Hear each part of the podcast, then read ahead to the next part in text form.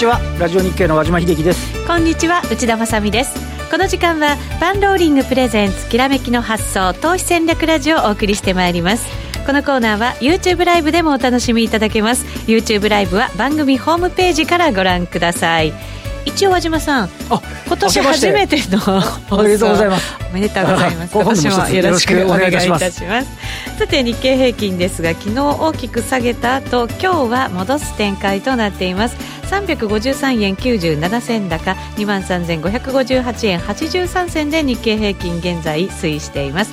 為替ドル円に関しては昨日は107円台もありましたけれども今日はこちらも戻して108円48銭49銭あたりでの取引となっています。それでは今年最初のゲストをお迎えしていきましょう、はい、現役ファンドマネージャー石原潤さんです。はい。皆さんこんにちは。石原潤です。よろしくお願いします。よろしくお願いします。はい年初ねガクンと下がる場面があってのスタートとなりました、まあね、私はねまだちょっと1月油断できないっていうのはやっぱあの中東のね、はい。まあ、アメリカのまあもうあのイ,、えー、イランとアメリカの問題があって、まあ、これどう転ぶか分かんないと、はい、でまあそれを抜いてもですねサイクル的にはあんまり、うん、まあ、1月2月よくないからまあちょっとどうかなというのがあって、まあ逆にまあおしめ買うんなら、まあその、この2か月間が、チャンスになるんじゃないかと思ってるんですけど。そうするとその後は上昇局面がまた来るという感じのイメージですか、ね、まあ、選挙の年ですから、まあ、なんとか上げようと。はい。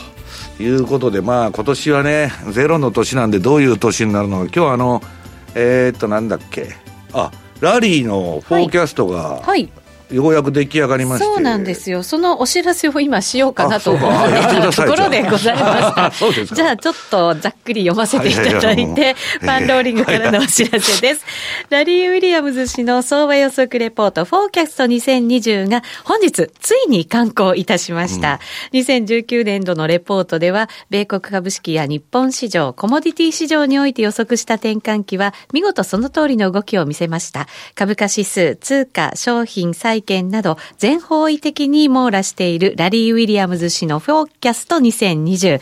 1月20日まで特別価格にてお求めいただけます。なお、パンローリングチャンネルでは40分にも及ぶラリー氏のフォーキャスト解説動画も掲載していますので、ぜひ番組ホームページをご覧ください。なお、ラリー・ウィリアムズ氏、本日ゲストの石原淳さんなど、きらめきの発想でもおなじみのゲストも多数ノミネートされているトレーダーズショップブルルベア大賞2019も現在投票受付中です。来週月曜日までとなりますので皆さんからのご投票よろしくお願いします。お待ちしています。ようやく出ましたね、フォーキャスト。いや、長かったですよね。まあ、あのー、ラリーが29日まで。はい。かかってたみたいなんで。あ、そうなんですか。大体こういうのは、12月の頭ぐらいに作って年末に売るっていうパターンがあるんですけど、ねはい、まああんまりそこら辺は関係ないという人なんで、あれ、まあ売ることよりも、まあ制度に磨きをかけてですね、うんはい、えー、やってんですけど、ラリーはね、えー、っと、今彼弱気なんですけど、株式市場に対して。はい、ただ、去年みたいなね、まあちょっとゴゴルディロックス的な、うんあの、まあ、緩和相場っていうか、強気相場継続じゃないかというようなことを、えー、言っとるんですけどね。なるほど。まあ、とにかく、あの、フォーキャスト、まあ、あんまり内容言っちゃうと、あの、私怒られちゃいますけど、そうですよね。ももものすごいページ数ですんで、はい。まあ、あの、えー、興味のある方はですね、ぜひ参考にしていただきたいなと思ってるんですけどね。はい。ラリーがギリギリまで練りに練ってようやく出た、はい、はい、本でございますので、ぜひ参考にしてください。あとは、このトレーダーズショップブルベア大賞2019というのも、今、ノミネート中うん。ノミネート中ですね。ノミネートされて、今投票が行われている、はい、私も一応あのエントリーしてますんで。そうなんですね。メルマガとなんかあの、はい、えっ、と、昔の DVD が両方まだエントリーされとるというですね。おそうなんですね。はい、ぜひあのー、前出した DVD っていうのは、いわゆるね、まあ、標準偏差ボラティリティトレードの完成形みたいなやつで出してんで、まあ、今年はもう全然違うやつをね、うん、それとは全然違うやつをまあ出す予定ではいるんですけど、はい、まあ、去年出すっつってて、まだ遅れてましてですね、もうあの、なかなかできないんですけどね。はい。はい、お楽しみにお待ちください。さあ、それでは進めていきましょう。このコーナーは、投資専門出版社として、投資戦略フェアを主催するパンローリングの提供でお送りします。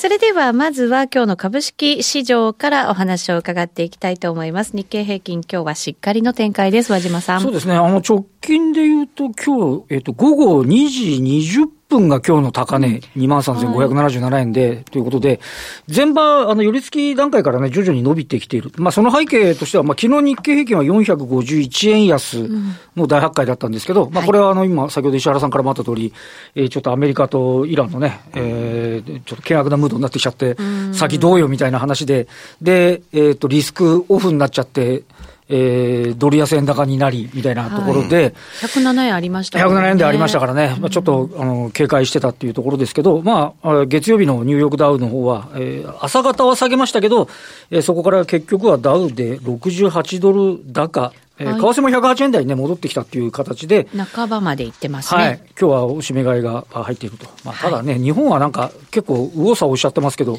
アメリカ株って1月の2日が史上最高値なんでね。そうなんですよね。ねそっからその日が、2日が330ドル上げて、はい、えー、翌日が300、233ドル安。だから高値圏でね、ちょっと下がって、また反発してるんで、えー、日本はね、やはりちょっと、石油依存度が、あの外需依存度高いんで、まあ、警戒するところもあるんでしょうけど、まあちょっと今日のところは少なくともちょっと落ち着いて推移はしているという、そんな動きではありますよね。はい。まあまだまだしばらくはちょっと警戒感が、あホルムズ海峡がとか言われちゃうと、あれ、封鎖されるとね、もう本当困っちゃうんで、昔はまあ封鎖された時あの、インドネシアが日本助けてくれたんだけど、まあもうね、イスラムの人口ってすごい多いんで、今頃、だからあの、これからね、イランが核開発とかそんなに行ったら、もうイスラエルが気が気でなくなってくるわけですよ。だからまあもうサウジもむちゃくちゃになってますしね、中東はちょっとね、なんか私も知り合いで原油の専門家がいるんですけど、なんかあったら100ドルつけるとか言ってますんでね。原油が、うん。この前のね、ドローンでやられた時も、はい、あんなにイランの関係筋がやったっていうことで、まあ報道されとんですけど。サウジもアメリカもそういう言い方を、ね、軍事同盟組んでるのにね、和島さん、はい、何もしてねえじゃん、アメリカ。もうどうでもいいっていう感じですよね。もうあの自分のとこシェールオイル湧いとるんで。ね、重輸出国になっちゃってますからね。本当ですよね。そうですね。もう本当アメリカっていうのは当てにならないなと。自分さえよかったらいいっていう自己中のね、まあ、典型みたいな感じがするんですけどね。特にトランプさんになってからそうなのかもしれません。まあ、そうやって言ってますからね、アメリカファースト。はっきりね、はい、言ってますからね。はい。この後、ゲストの石原さんに引き続きたっぷりお話伺います。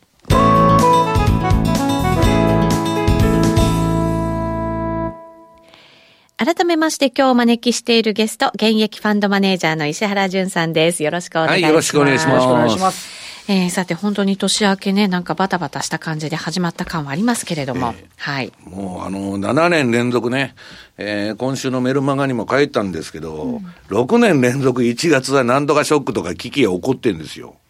そうでしたっけ、うん後でこれ資料に。クラッシュでしたよね。そうそうそう、1月3日のね。そうですね、もうね、1月っつうと最近はろくなことがないというのが定番になってて、で、今年は構えてるから、1月来なくて2月頃に来るんじゃないのとか言ってたら、あ、これだ。えっと、ページ、8ページの7年連続1月ショックと。は2014年1月アルゼンチンショック、うん、次の年15年ギリシャショック、16年チャイナショック、17年トランプラリーの巻き戻し相場で下がったと。はい。で、2018年1月は金利急騰ショック。そうか。で、去年がフラッシュクラッシュと。で、今年が中東危機と。いうことでですね。まだ1月は、ね、始まったばっかりなんで何とも言えないんですけど。まだね、そうですね。まあ、ただ、年初から日経平均500円下がりましたんでね。まあ、ちょっとさ、まあ、ショックと言ってもいいんじゃないかなと。で、まあ、もう消費税10%に上げとる中、消費が落ち込んでくる中でね。はい。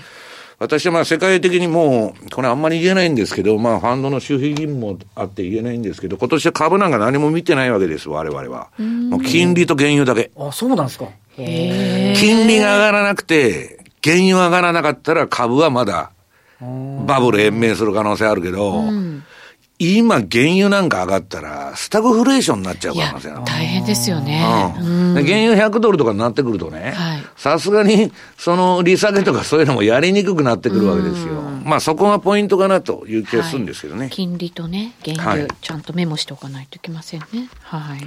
まあ、まあ、どうなるかなんですけどね、私はもう、あの、えー、今年に関してはね、決め打ち的な予想とか、まあ、かたくなな相場感は持たない方がいいと。まあ、この状況じゃ何が起こるか分かんないと。はい。いうことだと思うんです。で、だから一番まずいのが、地政学ね、今言った。だからまあトランプはもともと戦争し、まあ、しない人なんですよ、本当は。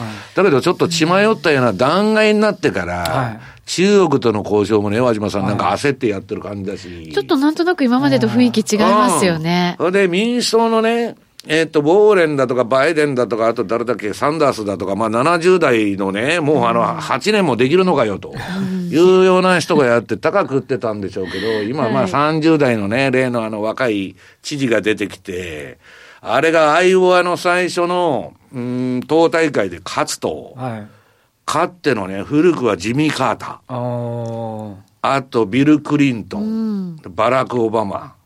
ね、そういう、全く無名の新人が行くみたいなことになってくるとまずいと。まあだから選挙にが近づいてきてなんかちょっと焦ってる気がするんですけどね。なんとなく今回のね、イランの件もそんなような感じもしなくもないんですけど、ね、なんかちょっとね、どういう落としどころをつけるのかよくわからないんですけど、はい、方針としてはですよ、中東からも日本からも全部軍隊引き上げますよ。それはもう、金がないから借金付けで。な他の、やってる、世界の警察をやってるもうメリットはないんです。はいもうやめるってね、はっきりね、うん、もうそれはオバマの時代からオバマが言っとるわけですから、うんはい、まあそこんとこは動かないと思うんですけど、ただね、相手がいることなんで、ん。あんなもん殺されてですよ、黙ってられるかっていう話でしょう。そうですよね。えー、ね。だからまあ今年は旅行がしにくいなと。うん、本当にあの、イスラムっていうのは人口むちゃくちゃ多いですからね。世界にね、やっぱりね、いらっしゃいますからね。まあだからそこら辺のまあ文明の対立までは行ってないんでしょうけど、うん、まあちょっとね、えー、なんかおかしくなってきてるなということなんですね。うんこういう時はね、いろいろなものに備えながら、やっぱりでもその時に、うん、えー、相場に合わせて臨機応変に、えー、トレードしていくっていうことが大事なんですかね、はいはい、そうするとね。そうですね。うん。まあだから、えー、全般的に言うとね、うんと、まだまあ、報道を見てると、大したことないと、こんなまあ一時的なもんだと。いうのが多いんです。なんでかっつうと、まあこれはもう繰り返しになっちゃうんですけど、はい、連銀のポートフォリオは1月14日で、えー、市場まあ、最高額に達するわけですよ。もう金じゃんじゃん臨転機回してるわけですから。石原さんのグラフというかチャートみたいの見ると、えー、本当すごいちょっと衝撃ですよね。そうそう7ページのこのチャート見ると、はい、こんな鋭角的にね、はい、こんなもん和島さん QE3 ぐらいの話じゃないですよ。ねものすごいですね。どんだけやってる。いや、この年末50兆円巻いとるんですよ。年末年始で。えーだって、ここまでずっと徐々に徐々に減らしてきたものを一気になんかこうね、はい、取り戻した感じですからね。そういうことで、一気に取り戻すか、むちゃくちゃやっとるんですよ。むちゃくちゃですね。それで、えっ、ー、と、この恐怖と欲望指数ですよ。はい。9ページの。これ見てもらうと、うん、CNN マネーの。はい。これね、えー、っと、あの、3日のこの例の原油とかが急騰して金だとか、株がドカンと落ちた日ですよ。うん落ちても91ですよ、これ。有馬さん。欲望、欲望がもう逃げたってるみたいな。どう？怖い。んでね、これもっと推移がわかるのは、この、えー、次の10ページの恐怖と欲望指数の推移。これもう100じゃないですか。100って未だ。去年、一昨年のクリスマスが確か2まで下がって、これは買わなあかんと。いくらなんでも悲観すぎるだろうと。はい今100ですから、私はいりませんと、こんなとこは。という話なんですよね。でもね、こうやって9位まだしてるっていうことは、まだそれでも上がっていく相場が続くってことなんですよね、結局ね。いや、わかんない、それは。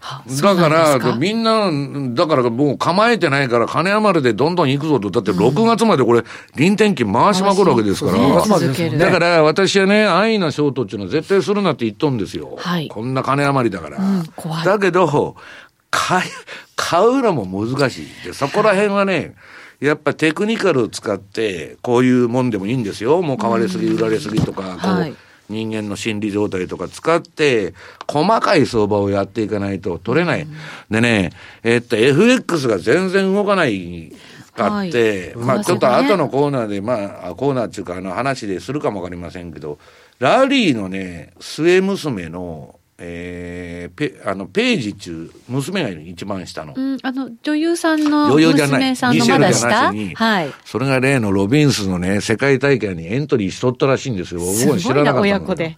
いや、したら、はい。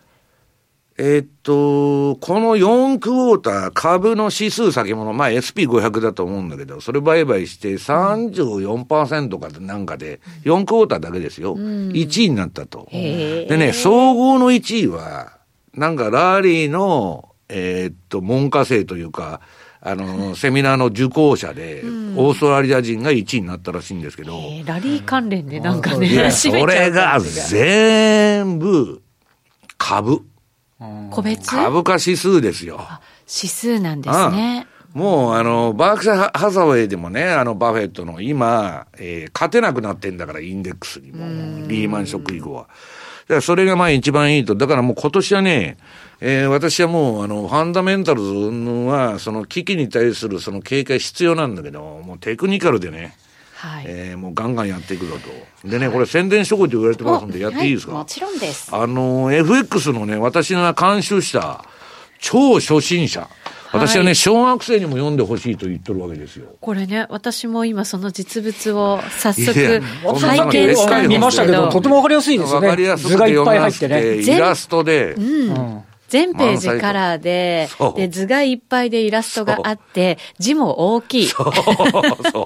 老眼でも読めるし、小学生でも読めると いう何事もね、内田さん、基礎だとか基本が大事だと。大事です、ゴルフでもそうでしょ？そうです。ね、基本です、すべて。はい。だからね、その、めちゃくちゃやってたらダメだってことですよ。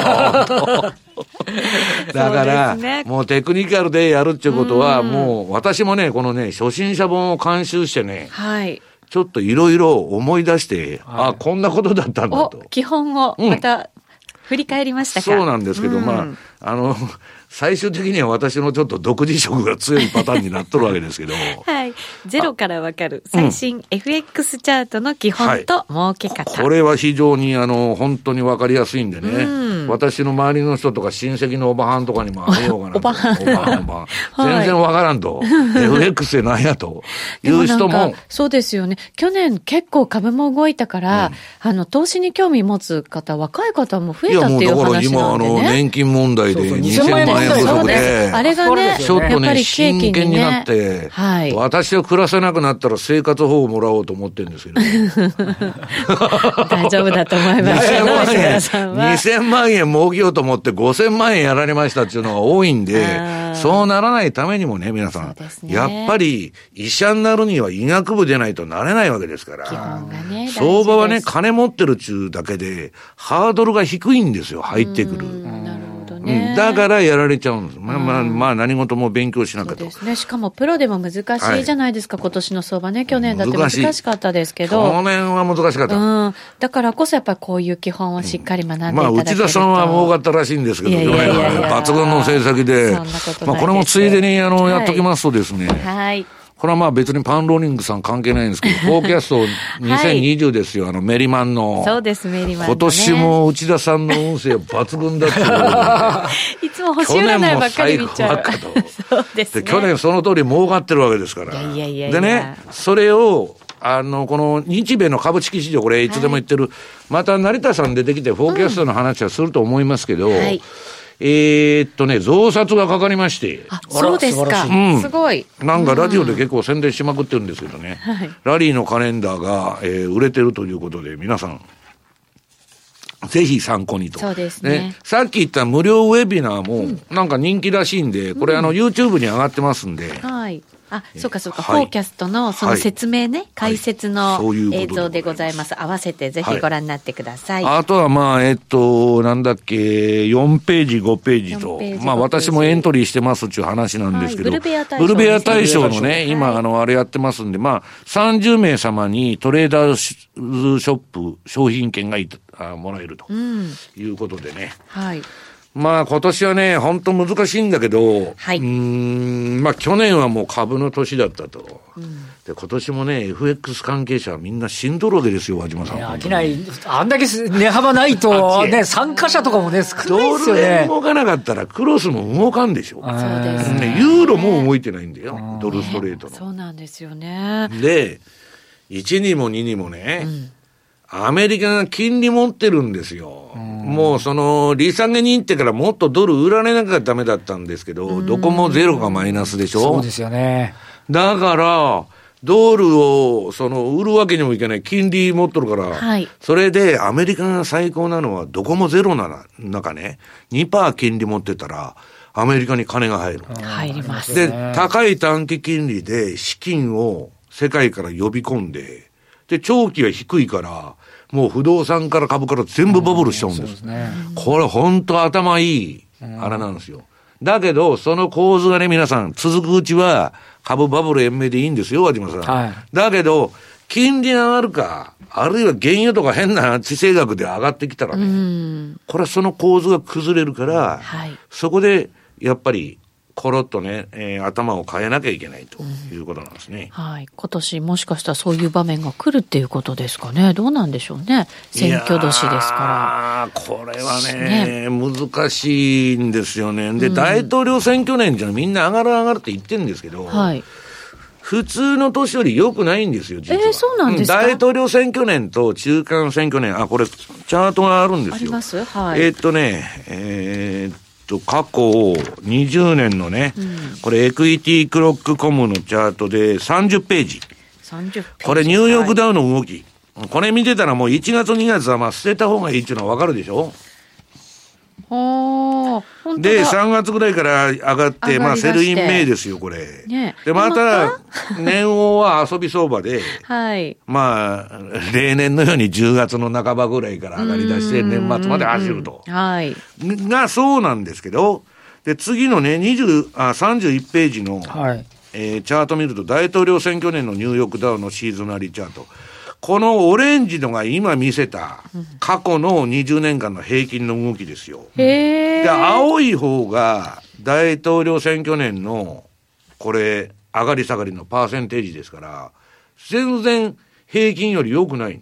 本当そうですね。うんだけど、あのトランプのことですからね、和島さん。はい、また何をするかもう、負ける んだったら減税打つぞとか。確かに確かに。これまでもそうでしたよね。確かにね。だから、予測不能なわけですよ。はい。だから、もう何するかわからないんで。うんまあちょっとあれかなと。で、まあ今ついでにもうラリーのあれをやっちゃいますとね。やっちゃいますか？えー、ラリーは S&P500 のミニをやってますんで、はい、えっと、この32ページ。これが過去20年の SP500 のシーズナルチャートです。まあ1月2月上がりにこれダメですね。うん、ダメ。うん、だんでね、えー、っと、ラリー TV の、えー、今週号33ページ。はい、これで、ラリーが S&P500 のサイクルのフォーキャスト、サイクルによる予想をやってるわけです。はい。これはね、あのー、怒られますんで、レポートが、はい、あんまり言えませんけど、とにかくこれぐーっと下がってるでしょ、ここから。1月ね。まあしばらくあんまりよ、よくないという話ですだから、えー、戦略としては戻りを打ってくださいということを、まあ彼は言ってるわけです。へえそうなんですね、うん、で、ちなみに日経平均を見ときますと34ページ。はい、34ページ、はい。これは和島さん、日経はちょっと違って、はい。2月の途中からえらい。そうですね。なんだこれ。ねなんでしょうね。だって2月って日八で日本不景気なんだよね。不景気ですよね。うん、してない時ですよね。内田さんが買ってる笑ってるし。いやいやいやいや、運がいいですからね。そうか、2月か。じゃあ1月下げて、そこつけたところでうまく拾えたら、うん、だからこれ見てるとね、ね私も前から言ってる10月末買いの4月末売り。10? 10月末の、もう日経はそれがぴったり当てはる。ですね。確かに、まあ日経新聞の前田編集員も金がね言っとることですけど、はい、まあそういうことになっとるということですね。そうですね。うん、そうするとまあ買い場そんなに遠くないぞという感じですかね。いやだから、悪材料はあるんだけど、金余りで、はい、そうすると株も、なんかね、じわーっと上がっていくような変な相場。うん、為替が全く動かんと。はい。これどうしたもんかなということで、で和島さん、何を今年はやったらよろしいんでしょう、ね、でも先ほど石原さんの話だと、あの6月まであのバリバリ買っていくじゃないですか、うん、ね、あれはその後どうするんですかね？これね、ええ、6月まで臨転機回しまくるでしょ、うん、600億ドル T ビル買うんですから、で、今ね、もう立木さえも買うとか言って、QE4 の体制にも入っとるんですよ。で、えー、っとね、結局その前に5月のファンドの中間決算があって、はい、まあ5月、6月に集中する。と、売ってくるでしょ？リーグ、もう6月で臨転機回すのやめるとなったら、はいはいはい、したら下がるかもわからないんじゃないですか。はい、したらね、下がったら多分、あるいはさ、また、延長しますと。ああ、なるほど。6月でやめませんと。十分あり得ると、と、あのトランプの。そうか、そう、なるほど、なるほど。で、大体ね、大統領府の下に、トランプの下にある PPT って、プランジプロテクションチームって、うん、下落防止チームっていうのあるんですよ、無入信筆頭に。パウエルから何から取引所の理事長からね、全部入っとんですよ。そうそうたるメンバー、ね、JP モルガンの大門とかね、談合組織ですね。なもん延長せいや言うに決まっとるじゃないですか。確かにそうです。下がったら嫌な人たちばっかりですからね。そうしたらですよ、6月で終わると思ってて、じゃあ今年は年半ばで降りようと思ってても、うん、下がったらその前に、選挙ありますから、うん、延長するんじゃないですかね、和島さん。ね。と、どんだけでもとにかくもう臨転機、札をすりまくるぞと。いうことでね。まあこれね、いつでも持ってきて、まあ恐縮なんですけど、これですよ、もう、金融政策がホテルカリフォルニア化に入ったと、今言ってるように足抜けできないから、下がったらまた延長だとか、また緩和とかやるわけですよ。そうするとね、私はこのチャート正しいと思ってんの。アメリカの SP500 は、えっ、と、2000、なんだこれ、29年に、5600ドルまで、あ、5600ポイントまで上がると。おはいはい。この鋭角的な上げですよ、ね、さん。今のあの P&G の相場みたいなね。確かにもう、ワンバイワンぐらいで上がってますね、うん。だけど、この通り上がるとは思うんだけど、10年経ったら。はいうん、その間になんとかショックっていうのそうですね。ありますよね。ほとんどの投資家がレバレッジかけてるから信用で買ってたり、うん、飛んじゃうんです。そうですよね。その続きは延長戦でいただこうと思います。はい、えー、先ほどご紹介しました石原さんが監修された最新ゼロから、えー、ゼロからわかる最新 FX チャートの基本と儲け方、売買シグナル早見表付きということで、こちらが発売されたということでございます。はい、これあの番組リスナーにプレゼント。そうなんです。締め切りがですね、1月14日火曜日、来週の火曜日となっていますので、ぜひ皆様今すぐお申し込みいただきたいと思います。番組ブログからご応募ください。えっ、と5名様にプレゼント頂戴いたしました。この本ゲットしていただいて、はい、基本にまずは立ち返っていただきながら、はい、今年の難しい相場しっかりと頑張っていただきたいなと思います、はい、はい。この後 YouTube ライブで引き続き延長戦ありますので石原さんお付き合いください。またリスナーの皆さんもお付き合いいただければと思います。